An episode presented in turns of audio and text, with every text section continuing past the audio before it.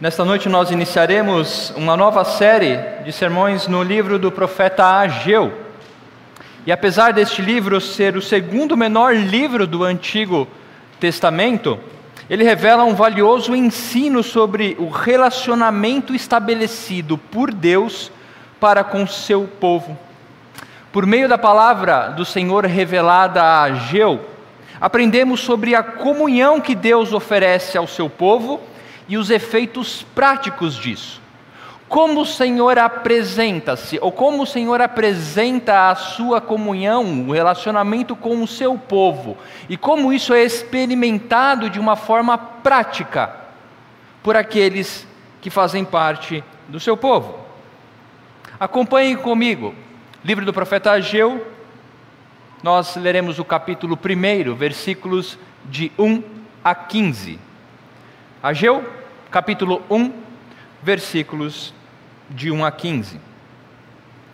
Diz assim a palavra do nosso Deus: No segundo ano do reinado de Dário, no sexto mês, do primeiro dia do mês, por meio do profeta Ageu, a palavra do Senhor veio a Zorobabel, filho de Salatiel, governador de Judá, e a Josué, filho de Josadaque, o sumo sacerdote, dizendo: Assim diz o Senhor dos Exércitos: Este povo diz: Ainda não chegou o tempo, o tempo em que a casa do Senhor deve ser construída.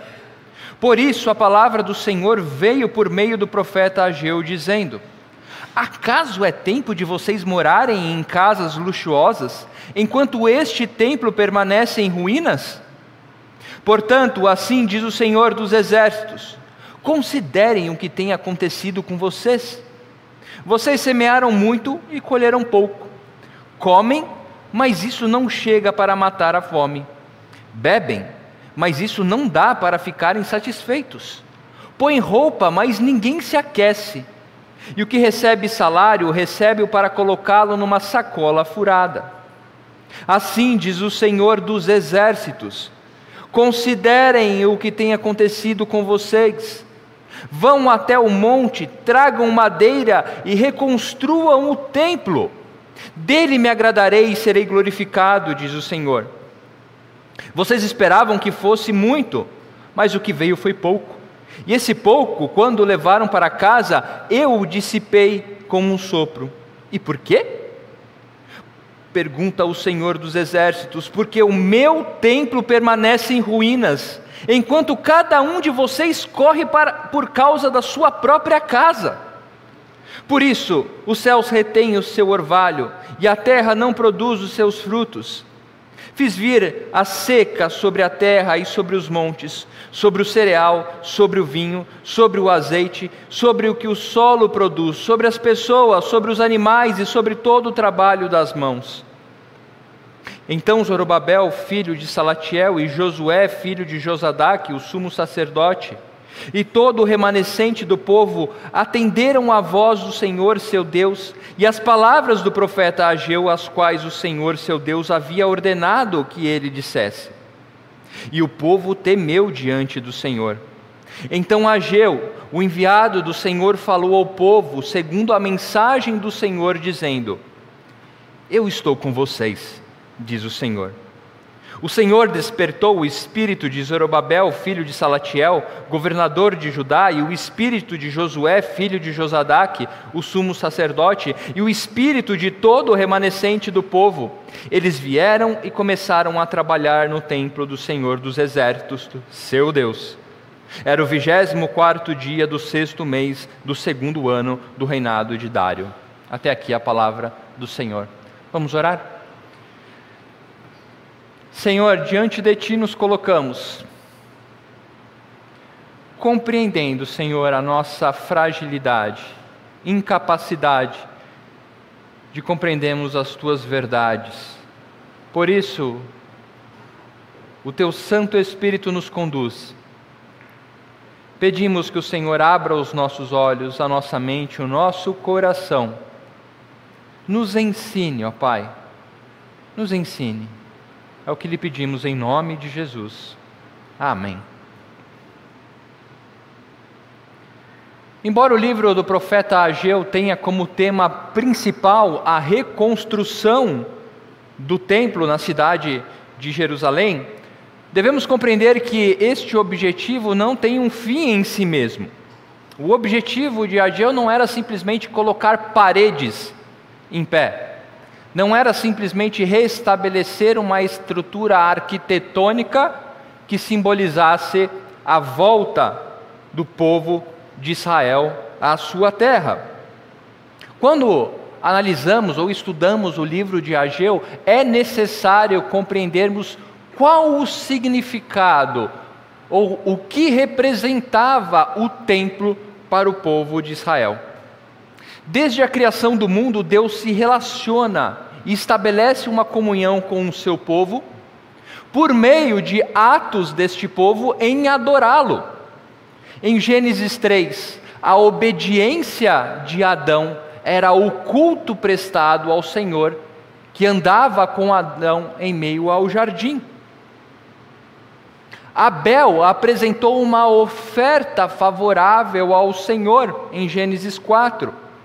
Sete, o filho de Adão e Eva, a Bíblia diz que ele começou a invocar o nome do Senhor.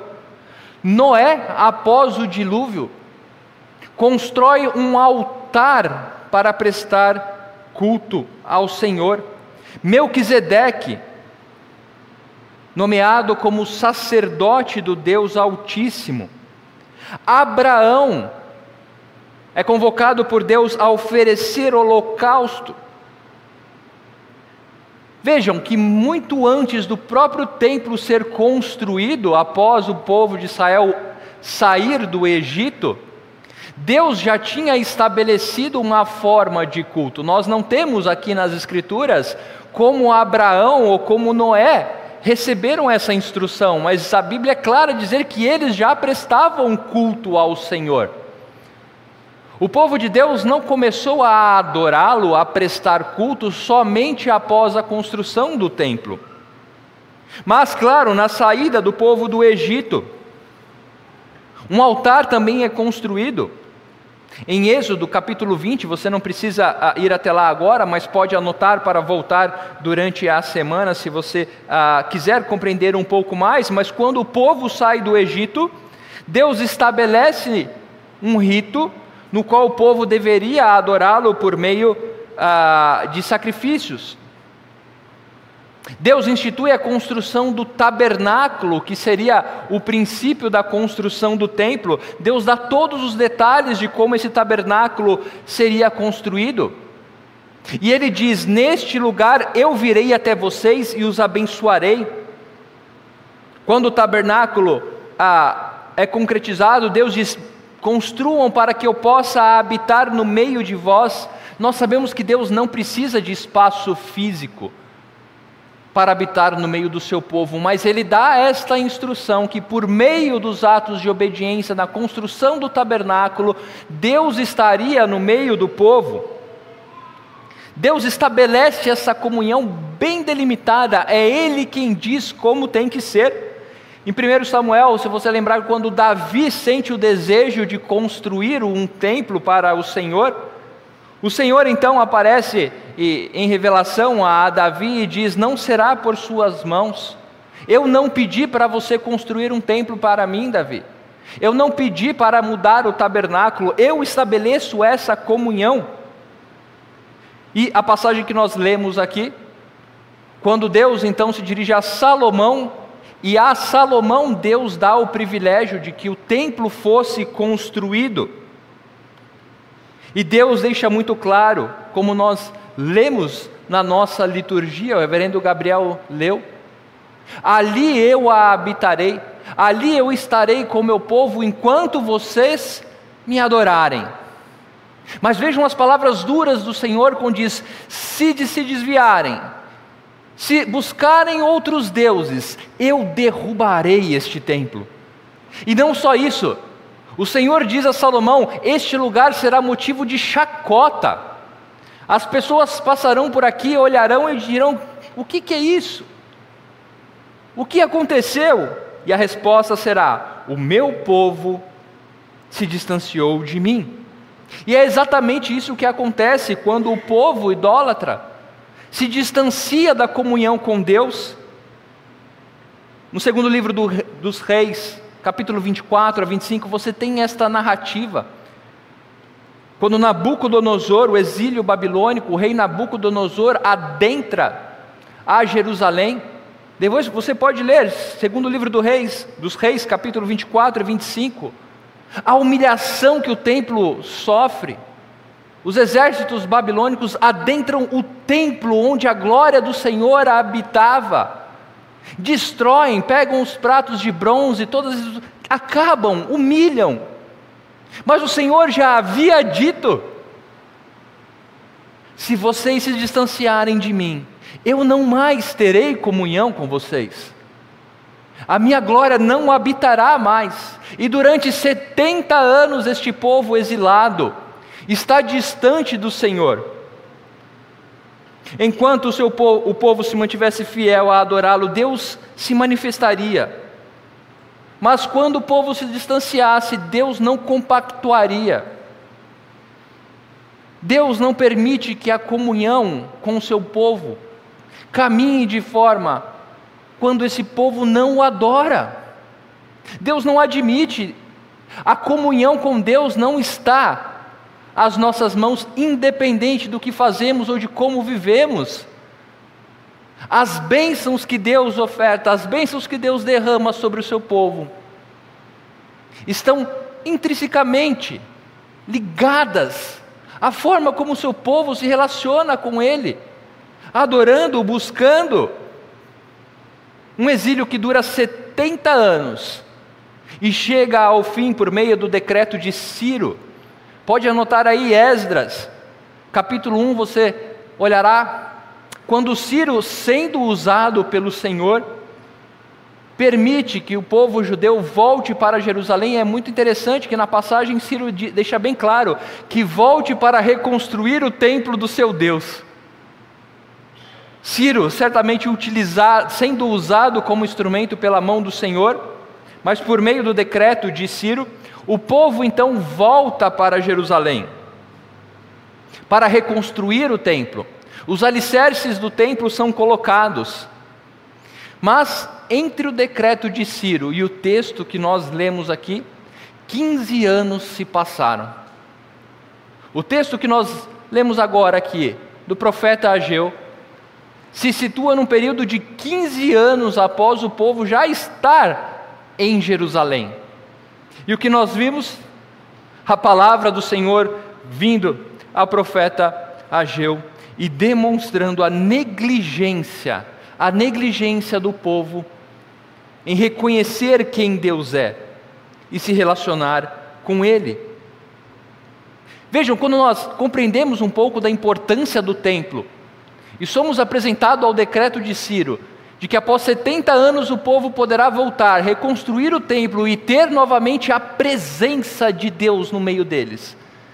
Se nós já não conhecêssemos essa história, nós ficaríamos empolgados. Depois de 70 anos, o povo voltará para sua terra, construirá o templo e Deus voltará a habitar ali. Mas ao que parece, isso não motivou muito o coração destes homens. O texto deixa claro que cada um estava mais preocupado com as motivações particulares de suas vidas. Dos versos 1 a 4 nos mostram a negligência em reconhecer a soberania de Deus. Vejam o verso 2. O que o povo está dizendo? ainda não chegou o tempo, o tempo que a casa do Senhor deve ser construída ou reconstruída. Ainda não chegou o tempo, ainda não chegou a hora da glória do Senhor habitar entre nós. O que eles estão dizendo é: ainda não chegou o tempo de Deus estar conosco novamente. Deus pode esperar um pouco mais. Isso indica negligência com a prioridade a ser dada à comunhão com Deus. Este povo estava dizendo: espera um pouco, ainda não, eu tenho muita coisa para fazer. Eu preciso me dedicar às minhas particularidades, o templo pode esperar. Traduzindo ou deixando explícito o que está sendo dito, a glória do Senhor pode esperar para habitar no meio de nós. A presença do Deus Altíssimo pode esperar para estar no nosso meio, nos conduzindo. É isto que esse povo está dizendo. A construção do templo indicava isso, mas ainda não era tempo. A nossa estabilidade financeira, ou a destes que estavam mais preocupados em telhar as suas casas, em pintar o muro, em cortar a grama, em fazer uma poupança, do que dedicar força, tempo, recursos financeiros para o templo. Essa era a grande questão, não era só ir e colocar a mão na massa, mas era também desprender recursos financeiros. Nós vamos ver um pouco mais à frente em nossa série. Mas a questão era ter, ter a comunhão com Deus como prioridade. Eu preciso tirar um tempo para mim, é o que estavam dizendo. Eu preciso resolver os meus problemas para depois buscar a Deus. Eu tenho tanta coisa para fazer nessa vida, eu tenho tanta coisa para alcançar, eu tenho tanta meta para bater, eu tanto, tanto objetivos. Deus pode esperar um pouco. Quando olhamos para essa afronta explícita, fica muito fácil acusar ou criar julgamento com este povo. Mas muitas vezes fazemos exatamente a mesma coisa na nossa vida cotidiana. Lembre-se, precisamos olhar para a palavra de Deus e ver como isso se aplica ao nosso dia a dia. Nas questões da nossa vida, se entendemos ser ovelhas do seu rebanho, como lemos no salmo desta liturgia. Ser ovelha do Senhor, ser ovelha do seu rebanho, ser propriedade exclusiva do Senhor, requer que nós pensemos se Ele realmente é a prioridade da nossa vida se a prioridade que nós temos é a comunhão com o Senhor. Claro que os templos, as paredes desta igreja não representam mais o templo assim como representava no Antigo Testamento. O evangelho que nos foi apresentado, a pessoa de Cristo, a obra de Cristo nos conduz a esta comunhão com o Senhor. Mas a grande questão é o quanto, o quanto a comunhão com Deus é preciosa aos nossos olhos. Preciosas são as horas na presença do nosso Deus. Essa é uma verdade em nossa vida, nós precisamos responder. E você consegue responder isso olhando para o seu cotidiano, olhando para o quanto, o quanto a comunhão com Deus é rica, é valiosa para você. Não devemos negligenciar a comunhão que nos foi oferecida por Deus não devemos negligenciá-la buscando primeiramente os nossos prazeres. Responda: quais são as prioridades da sua vida? Certamente você tem uma lista de desejos, você tem a, a, metas a, a buscar, objetivos a alcançar, isso é perfeitamente lícito. Mas o quanto a comunhão, a sua obediência, a sua santidade se sobrepõe a todos estes objetivos. O quanto você poder avaliar se você está andando nos caminhos do Senhor é importante, ou isso pode ficar para depois, ou isso pode ficar para o domingo. O Senhor não barganha a sua comunhão.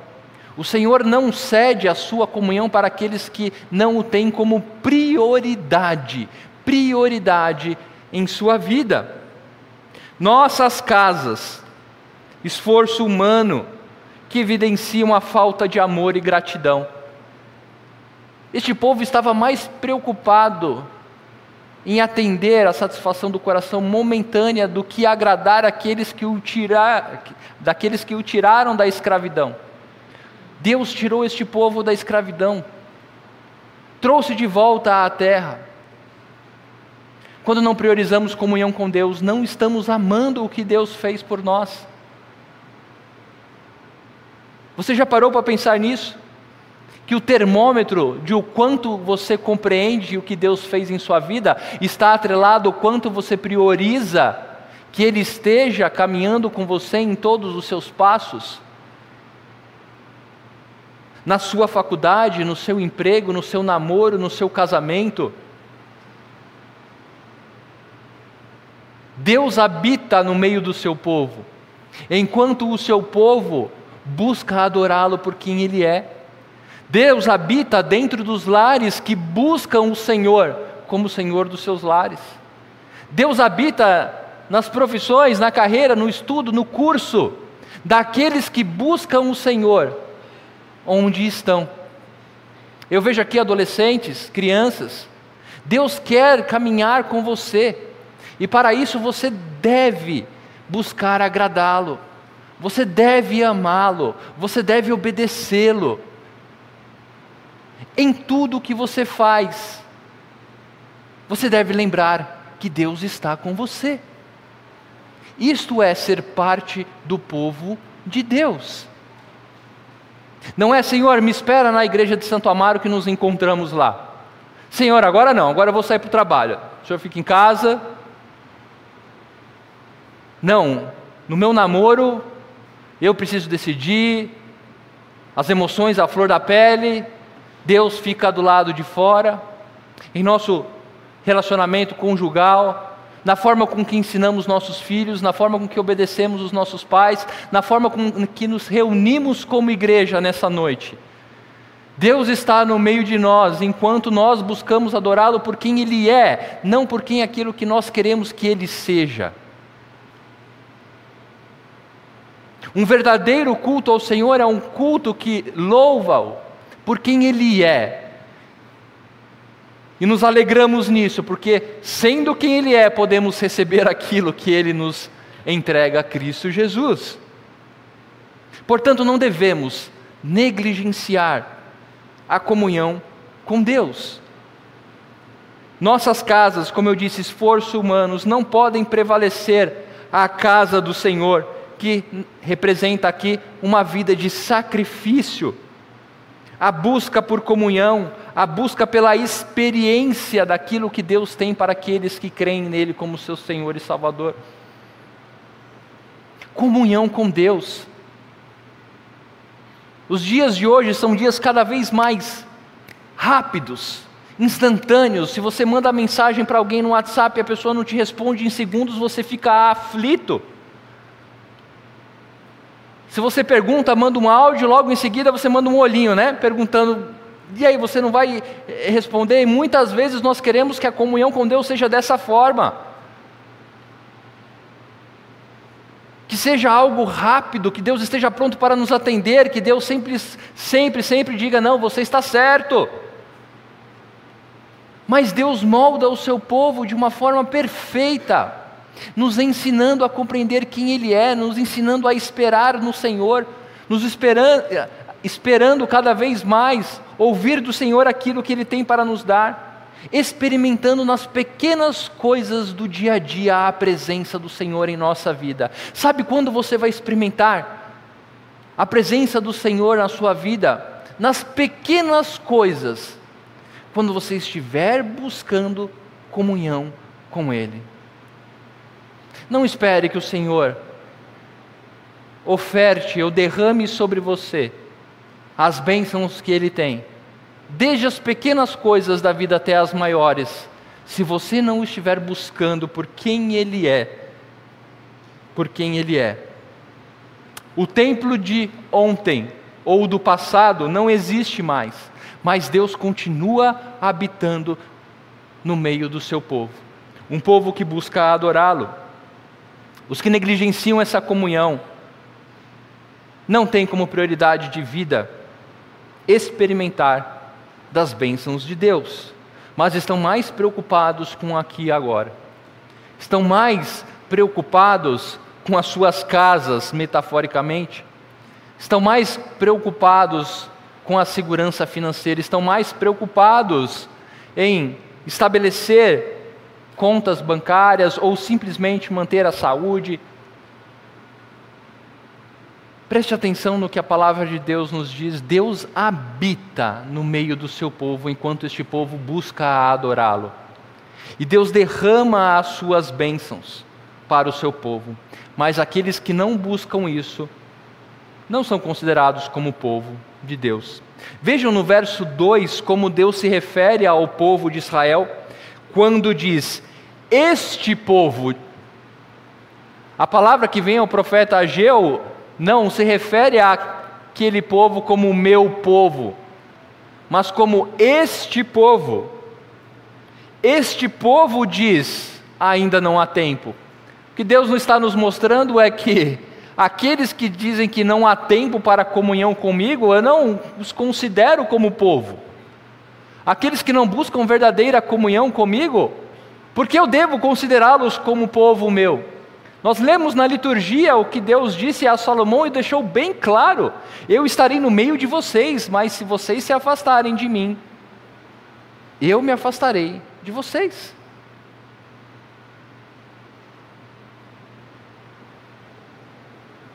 Devemos compreender, meus irmãos, que por muitas vezes, por muitas vezes nós passamos por tribulações ou passamos por ah, obstáculos em nossa vida decorrentes do distanciamento da nossa comunhão com Deus. Eu não quero aqui que você pense que eu estou ah, colocando uma teologia de que se você está passando por dificuldade é porque a sua fé é fraca. Não, mas por muitas vezes nós vivemos tribulações em nossa vida, causadas pelo nosso distanciamento da comunhão com Deus. Casamentos passando por dificuldades porque se distanciaram da comunhão com Deus. Pais tendo problemas com seus filhos, porque se distanciaram da comunhão com Deus.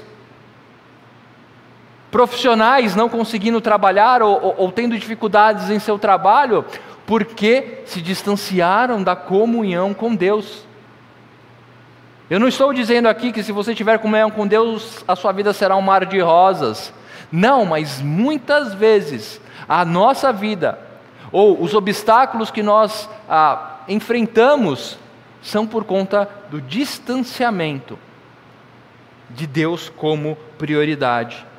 E aqui é um destes casos onde no versículo 6 Deus mostra isso, dizendo: Vocês semearam muito e colheram pouco, comem, mas isso não chega para matar a fome, bebem, mas isso não dá para ficarem satisfeitos Põe roupa, mas ninguém se aquece. O que recebe salário, recebe para colocá-lo numa sacola furada. Nossa condição humana é totalmente, vejam, a nossa condição humana é totalmente dependente do quanto priorizamos a comunhão com Deus. Seja para recebermos as bênçãos dessa comunhão, como também para recebermos o suporte para passarmos por aflições. O que eu quero dizer é que quando temos Deus em prioridade em nossa vida, estabelecemos a nossa comunhão com Ele da forma com que Ele deseja, nós não somente recebemos as bonanças, mas recebemos a condição de passar pelas dificuldades que nos são propostas nesta vida. A dor é acalentada pelo Espírito do Senhor. O medo é coberto de esperança. A dúvida traz a certeza de que Deus está no controle. Sabe quando podemos desfrutar disso? Tendo comunhão com Deus. Se não, incertezas, mesmo recebendo o salário, mesmo tendo uma conta financeira, mesmo estando saudáveis, a nossa vida sempre estará preocupada com algo, quando não temos Deus como prioridade. Aqui neste caso, Deus está falando: olha, vocês não prosperam porque vocês não estão construindo o templo, vocês não estão buscando a comunhão comigo. Vocês vão continuar semeando e colhendo pouco. Aquilo que vocês tomam ou bebem não irá saciar. O salário que vocês recebem será como colocado numa sacola furada. Não há sentido, não há significado. O coração humano sempre estará perdido enquanto não encontrar a comunhão com Deus. Mas, como eu disse, aqui não é teologia da prosperidade, longe disso, fuja disso. Deus não lhe deve nada. O fato de você buscar comunhão com Deus e andar debaixo da vontade de Deus não significa que Deus agora tem uma dívida com você em que você pode determinar receber aquilo que você quer. Não, pelo contrário.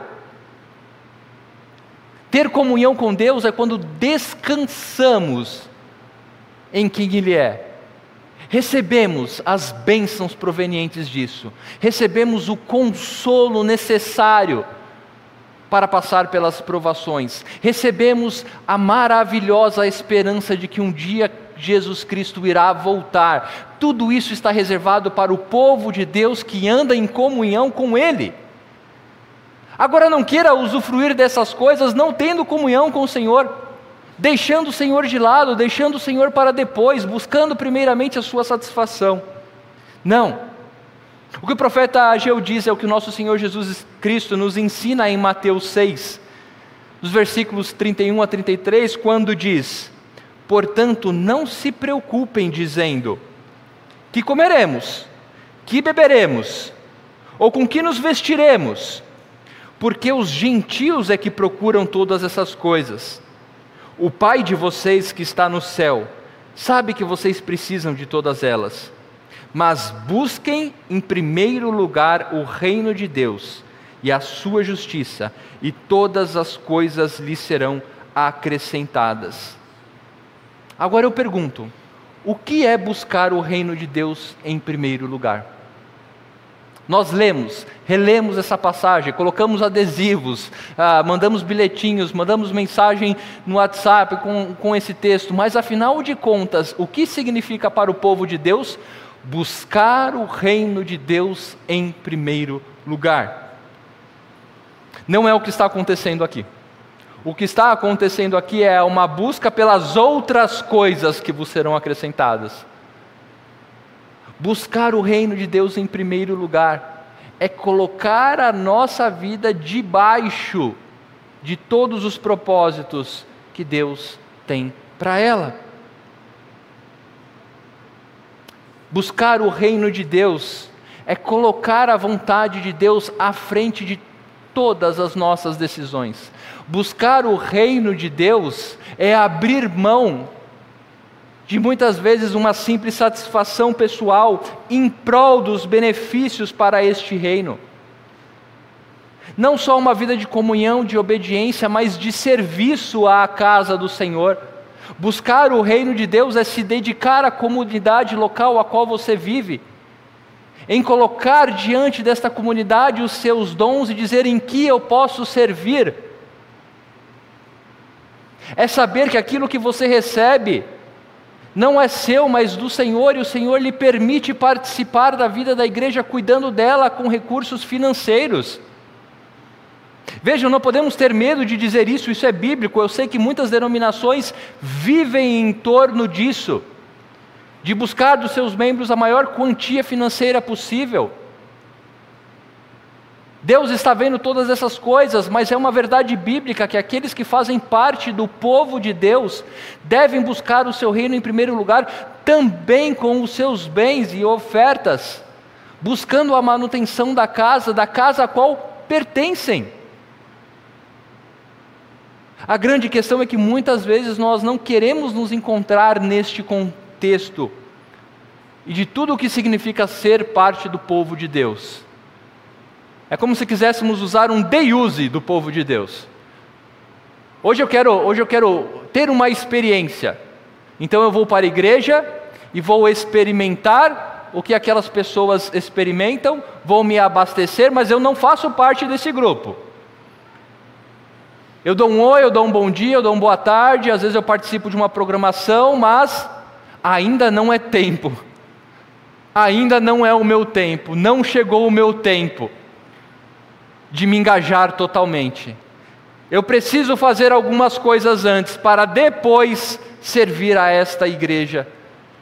Não é o tempo, eu tenho alguns projetos antes, eu vou acabar esses projetos para depois então ver se sobra um tempo para eu servir Buscar o reino de Deus em primeiro lugar é literalmente isso.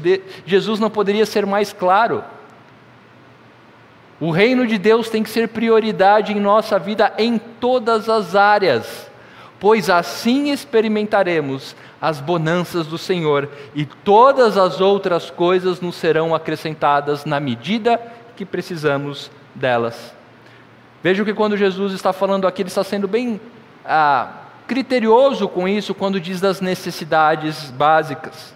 Eu sei que muitas vezes a palavra de Deus é negligenciada, corrompida para dizer que você prosperará, que você terá abundância de recursos financeiros, de saúde, mas não é isso.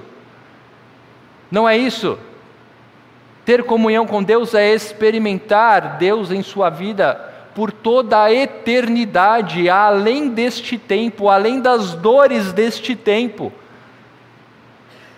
Saber que na nossa condição humana iremos sofrer, mas que Deus está conosco. E esse é o terceiro ponto da reflexão desta noite: se não podemos negligenciar a comunhão com Deus, se percebemos que há resultados negativos e positivos quando fazemos isso, positivo quando não fazemos isso, quando não negligenciamos. O terceiro e último ponto é que tudo isso é para a glória do Senhor. Tudo isso, esta comunhão, experimentarmos das bênçãos, nos submetermos alegremente, é para que Deus seja glorificado e não nós. Este é o genuíno desejo pela comunhão. Sabe quando iremos caminhar para uma verdadeira comunhão com Deus? Quando tudo o que fizermos para a vontade dEle não seja para esperarmos uma resposta dEle, mas simplesmente por quem Ele é e por aquilo que Ele já fez em sua vida. Eu vou obedecer, eu vou fazer dessa forma e não daquela forma, porque eu creio em quem Deus é, eu creio no que Cristo fez por mim, e eu só tenho que agradecê-lo.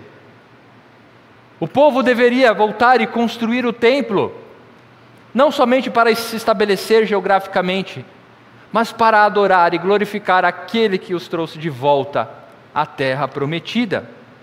Vejam só como isso muda quando o povo entende. No versículo 12, no versículo 12 diz que o povo entendeu ou atendeu a voz do Senhor. O povo temeu. Verso 3: O Senhor restabeleceu a comunhão, dizendo: Eu estou com vocês. Lembra do verso 2? Este povo. E após a palavra do Senhor ser apresentada, após o povo entender, compreender e temer, o Senhor responde novamente, dizendo: Eu estou com vocês. Eu estou com vocês. Vocês compreenderam quem eu sou? Vocês compreenderam a prioridade que eu tenho que ter na vida de vocês? Eu estou com vocês, à medida em que vocês me busquem por quem eu sou e por aquilo que eu fiz. E o verso 14 nos ensina uma das coisas mais belas do cristianismo. Que tudo isso acontece porque Deus nos move, Deus nos chama para perto dele. Versículo 14 nos diz que o Espírito despertou Zorobabel, Josué e despertou o povo. Deus moveu o coração. Deus pode estar fazendo isso nessa noite com você, movendo o seu coração para mais próximo dele, mas de uma forma bem clara e delimitada. Deus chama as suas ovelhas, Deus ama as suas ovelhas, mas Deus estabelece como esta comunhão é feita, porque só dessa forma poderemos nos beneficiar daquilo que Deus tem para o seu povo. Em Cristo Jesus fomos chamados, em Cristo Jesus somos conduzidos, em Cristo Jesus somos abençoados e em Cristo Jesus viveremos eternamente. A grande questão é o quanto isso é prioridade em nossa vida ou quanto isso está ficando para depois. Que Deus nos conduza como seu povo a desejarmos a restauração da nossa comunhão, a desejarmos ter cada dia mais comunhão com o Senhor por quem Ele é em todas as áreas da nossa vida. Vamos orar? Senhor, obrigado, ó Deus, pela tua palavra. Obrigado porque o Senhor demonstra o teu amor para com o teu povo. O Senhor também nos ensina a respeito das nossas próprias falhas. O Senhor nos ensina para onde devemos olhar e perguntarmos se estamos fazendo a tua vontade ou a nossa própria vontade. O Senhor nos ensina a perguntar: o que tem ocupado o nosso tempo? O que tem conduzido a nossa vida? Planos, projetos, o que está à frente, ou que estão conduzindo estes atos do nosso cotidiano? O teu reino ou o nosso reino? Não, Senhor. Que o teu reino venha sobre nós. Que o nosso coração possa ser quebrantado. Que o teu espírito desperte-nos, ó Pai, para a maravilhosa graça conquistada em Cristo Jesus para que pudéssemos ser chamados povo teu. Ó Senhor, ajude-nos a amar ser povo teu. Ajude-nos, Senhor, a nos alegrarmos em ser povo teu. Ajude-nos, Senhor, a buscarmos o Senhor em nossas angústias, dificuldades, em dias difíceis em que o nosso coração está machucado, está cansado, está desolado, e a lembrarmos da tua palavra que o Senhor está conosco Somente assim, ó Pai, poderemos aguentar o que nos é proposto ainda nessa vida, certos de que um dia estaremos com o Senhor. E como teu povo único e exclusivo, viveremos eternamente. Esta é a nossa oração em nome de Jesus. Amém.